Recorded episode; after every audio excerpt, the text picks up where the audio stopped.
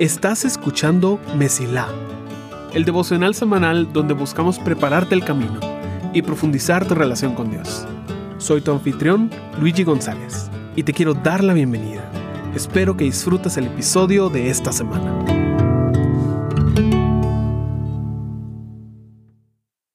Gracia sobre gracia. Así se llama la serie que estamos estudiando el mes de octubre aquí en Mesila. Y lo que estamos haciendo es nos estamos admirando de todo lo que nos da Dios. Porque Dios no solo nos da cosas buenas, sino que agrega cosas mejores sobre esas cosas buenas. Nos da gracia sobre gracia. Y hemos hablado de diferentes temas. Hemos hablado de sanidad y cómo a través del Nuevo Testamento vemos cómo se desarrolla la forma en la que Dios sana a las personas. No para que se conviertan en diferentes formas raras de sanar, sino para enseñarnos la bondad de Dios y el poder de su presencia, yendo del manto del Mesías hasta pañuelos que un discípulo que no estuvo con Jesús tocaba. Platicamos sobre la adoración y cómo David encontró que el corazón de Dios no eran los sacrificios. Algo que las personas a su alrededor no entendían y que hoy pues estamos extremadamente agradecidos de que alguien entendió el corazón de Dios y por lo tanto hoy podemos ofrecer sacrificios no de animales, sino simplemente de corazones dispuestos, rotos, alegres y agradecidos por el gran Dios al cual servimos. Platicamos de la intercesión y cómo Dios ha estado levantando personas, poniéndolos entre Él mismo y otros, para que puedan orar y hablar con Dios a favor y ser parte de la obra de Dios en este mundo. Hoy estamos en la semana número 4 de esta serie. Y al igual que todas las otras semanas, Vamos a agarrar una diferente dirección. Vamos un poco más atrás en la Biblia. Empezamos en el Nuevo Testamento. Lo saltamos a David. Luego nos saltamos a Moisés y más atrás a Abraham. Y ya estamos en Génesis. Y tanto hoy como la próxima semana vamos a ver cómo Dios establece ciertas partes de su gracia y cómo siguen creciendo hasta el día de hoy. Así que, con esto te quiero plantear una pregunta. ¿Dónde vemos por primera vez en la Biblia la esperanza? Es una pregunta interesante, porque nos enseña pues no solo qué es la esperanza, sino qué tan atrás empezó esa esperanza. Tal vez pensaríamos en la fe de Abraham. Tal vez pensaríamos en la esperanza que tenía Noé. Y definitivamente esas están ahí, pero mucho más atrás. El primer hombre que fue creado tuvo esperanza quiero hablarte un poco acerca de Adán. A menudo solo nos enfocamos en todo lo que falló Adán. Con mucha razón. Puede haber en nosotros este rencor con la primera pareja que abandonó la vida perfecta que tenían con Dios por una tentación de conseguir algo que creían que los iba a completar, por creerse que podían ser como Dios. Y a veces se puede sentir que estamos viviendo todo esto por culpa de ellos, hasta que nos recordamos que nosotros somos exactamente iguales. Pero me estoy adelantando. ¿Quién fue Adán? Adán fue la creación de Dios. El hombre, junto con su mujer Eva, a quien Dios colocó sobre la tierra entera, a quien le dio autoridad de ponerle nombres a todos los animales, con quien Dios caminaba y tenía comunión. La primera persona que tuvo esperanza. Para tener esperanza se requiere una dificultad. Porque una vida perfecta no necesita esperanza. Y quiero llevarte a uno de los capítulos más duros de la Biblia. Génesis 3, que es donde se pierde el paraíso donde la mujer es convencida de comer del fruto, y donde el hombre que claramente estaba ahí con ella es convencido de ser pasivo y de luego unirse en el pecado. Cuando Dios los busca, por fin aparecen. Y Dios le pregunta a Adán, ¿quién te dijo que estabas desnudo? le preguntó el Señor Dios, ¿acaso has comido del fruto del árbol que te ordené que no comieras? El hombre contestó, La mujer que tú me diste fue quien me dio el fruto y yo lo comí. Génesis 3, 11 y 12.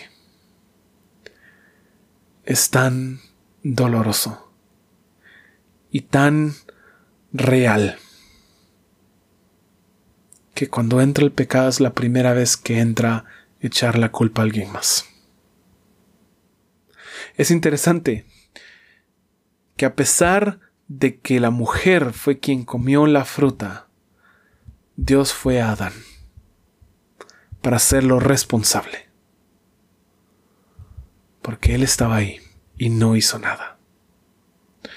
Después de esto, Dios va con la mujer y ella le echa la culpa a la serpiente. Y aquí empieza una serie de versículos tan fuertes que realmente explican lo que nosotros vivimos hoy en día.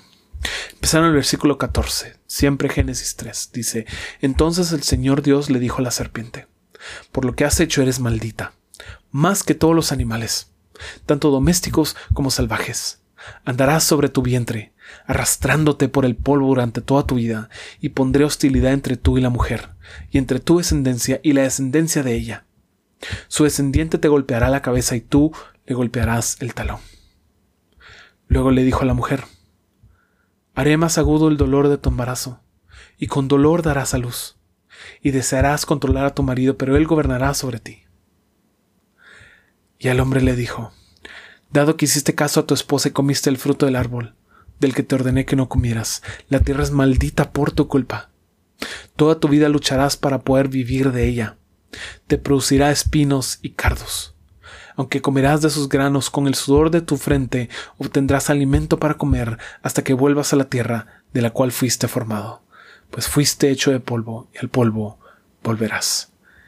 Génesis 3, 14 al 19. Esto es terrible.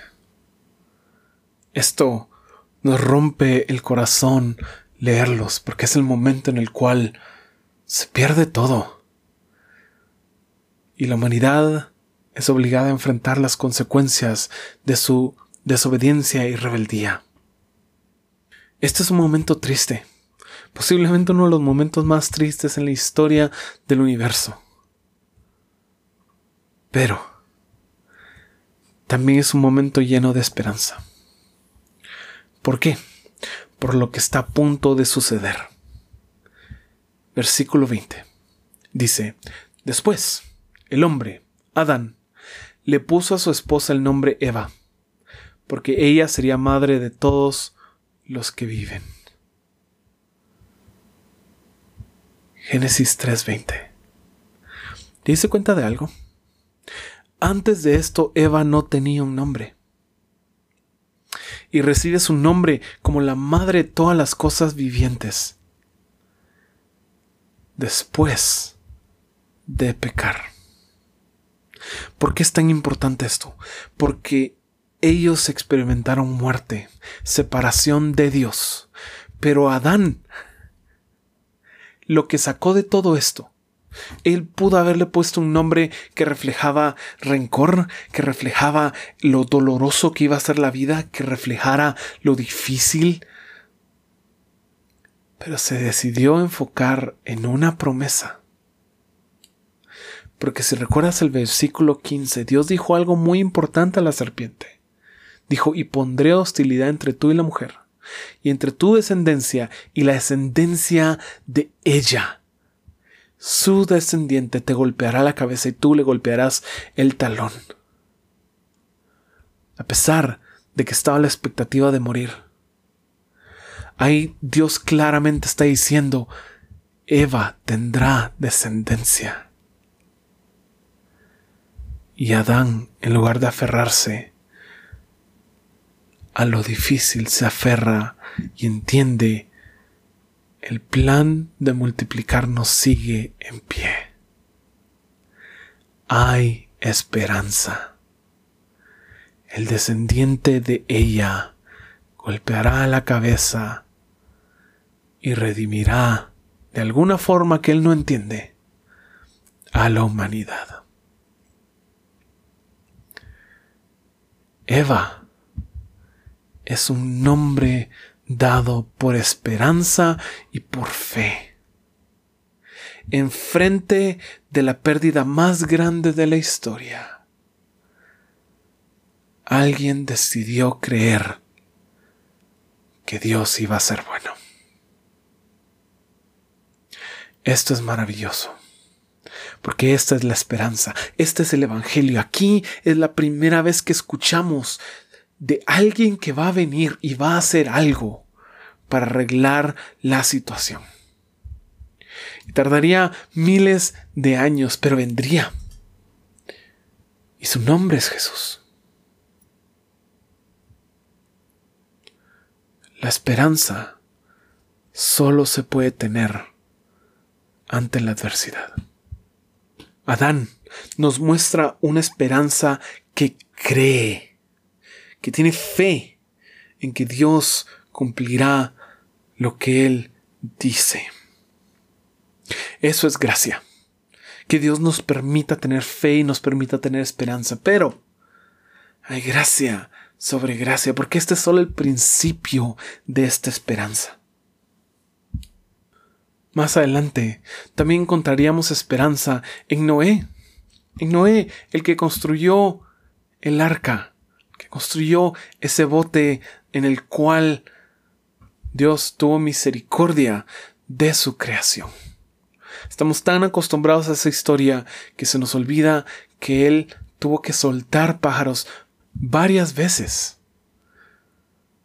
y que tuvieron que pasar días en el arca, preguntándose si algún día volverían a tocar tierra firme. Génesis 8 Versículo 6 empieza, pasados otros cuarenta días. Noé abrió la ventana que había hecho en el barco y soltó un cuervo. El pájaro voló ida y vuelta hasta que las aguas del diluvio terminaron de secarse sobre la tierra. También soltó una paloma para ver si el agua se había retirado y si la paloma podía encontrar suelo seco. Pero la paloma no pudo encontrar ningún lugar donde posarse, porque el agua aún cubría la tierra. Así que volvió al barco y Noé extendió su mano y metió la paloma dentro. Después de esperar otros siete días, Noé volvió a soltar la paloma. Esta vez la paloma regresó a él por la tarde con una hoja de olivo fresca en su pico. Entonces Noé supo que las aguas del diluvio se habían retirado casi por completo. Esperó otros siete días y volvió a soltar la paloma. Esta vez el ave no regresó.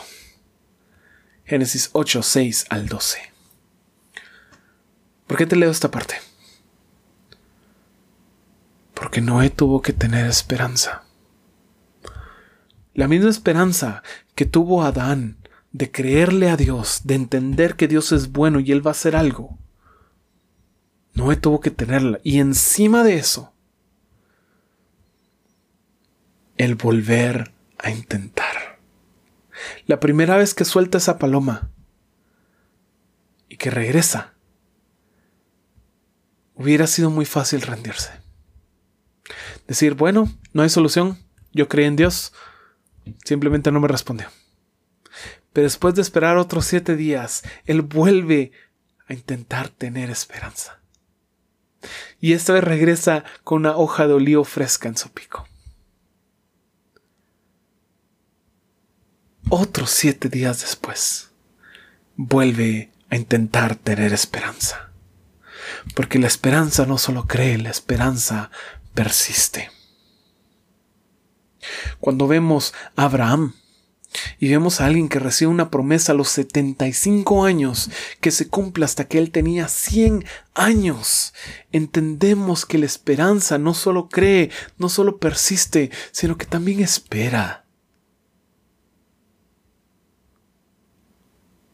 Cuando vemos a Jacob, alguien que crece con un nombre que básicamente significa engañador, y cómo pasa a través de Dios buscándolo a Él constantemente mostrándole que luchará no solo con Él, sino por Él. Entendemos que la esperanza también redime. Durante todo el Antiguo Testamento tenemos una esperanza que Dios le da a las personas de que vendrá un Mesías, de que vendrá un Redentor, alguien que vendrá a pagar por los pecados, por lo quebrado que son. Y luego Él viene. Y luego Jesús viene y lo cumple. Y desde ese punto en adelante las personas empiezan a vivir una esperanza, no de que en algún momento va a haber una solución, sino de ya vino una solución y por lo tanto ahora nos espera una mejor vida. Romanos 8, 18 dice, sin embargo, lo que ahora sufrimos no es nada comparado con la gloria que Él nos revelará más adelante pues toda la creación espera con anhelo el día futuro en que Dios revelará quiénes son verdaderamente sus hijos. Contra su propia voluntad, toda la creación quedó sujeta a la maldición de Dios. Sin embargo, con gran esperanza, la creación espera el día en que será liberada de la muerte y la descomposición y se unirá a la gloria de los hijos de Dios. Romanos 8, 18 al 21 regresemos y completemos el círculo. ¿Te has preguntado alguna vez por qué Dios maldijo a la creación? Parece injusto que la creación tenga que sufrir por algo que nosotros hicimos, pero el pecado y lo santo no pueden convivir. Y Dios no va a crear un lugar no santo para que estén los pecadores. Así que la única forma en la cual nosotros podríamos tener un hogar, podríamos vivir, es si la creación compartía nuestro pecado. Versículo 20 dice, contra su propia voluntad toda la creación quedó sujeta a la maldición de Dios por esperanza. Por la esperanza que vimos en el momento en el cual Dios al principio parece que los está rechazando, pero realmente les está creando una oportunidad, les está dando un lugar en el cual pueden estar, les está dando una esperanza de en el futuro yo voy a solucionar esto y luego lo solucione y ahora vivimos en un tiempo maravilloso en el cual vemos para atrás para entender que nuestra esperanza ya vino y vemos para adelante entendiendo que nos espera una eternidad de gozo y de gloria. ¿Qué más gracia podemos recibir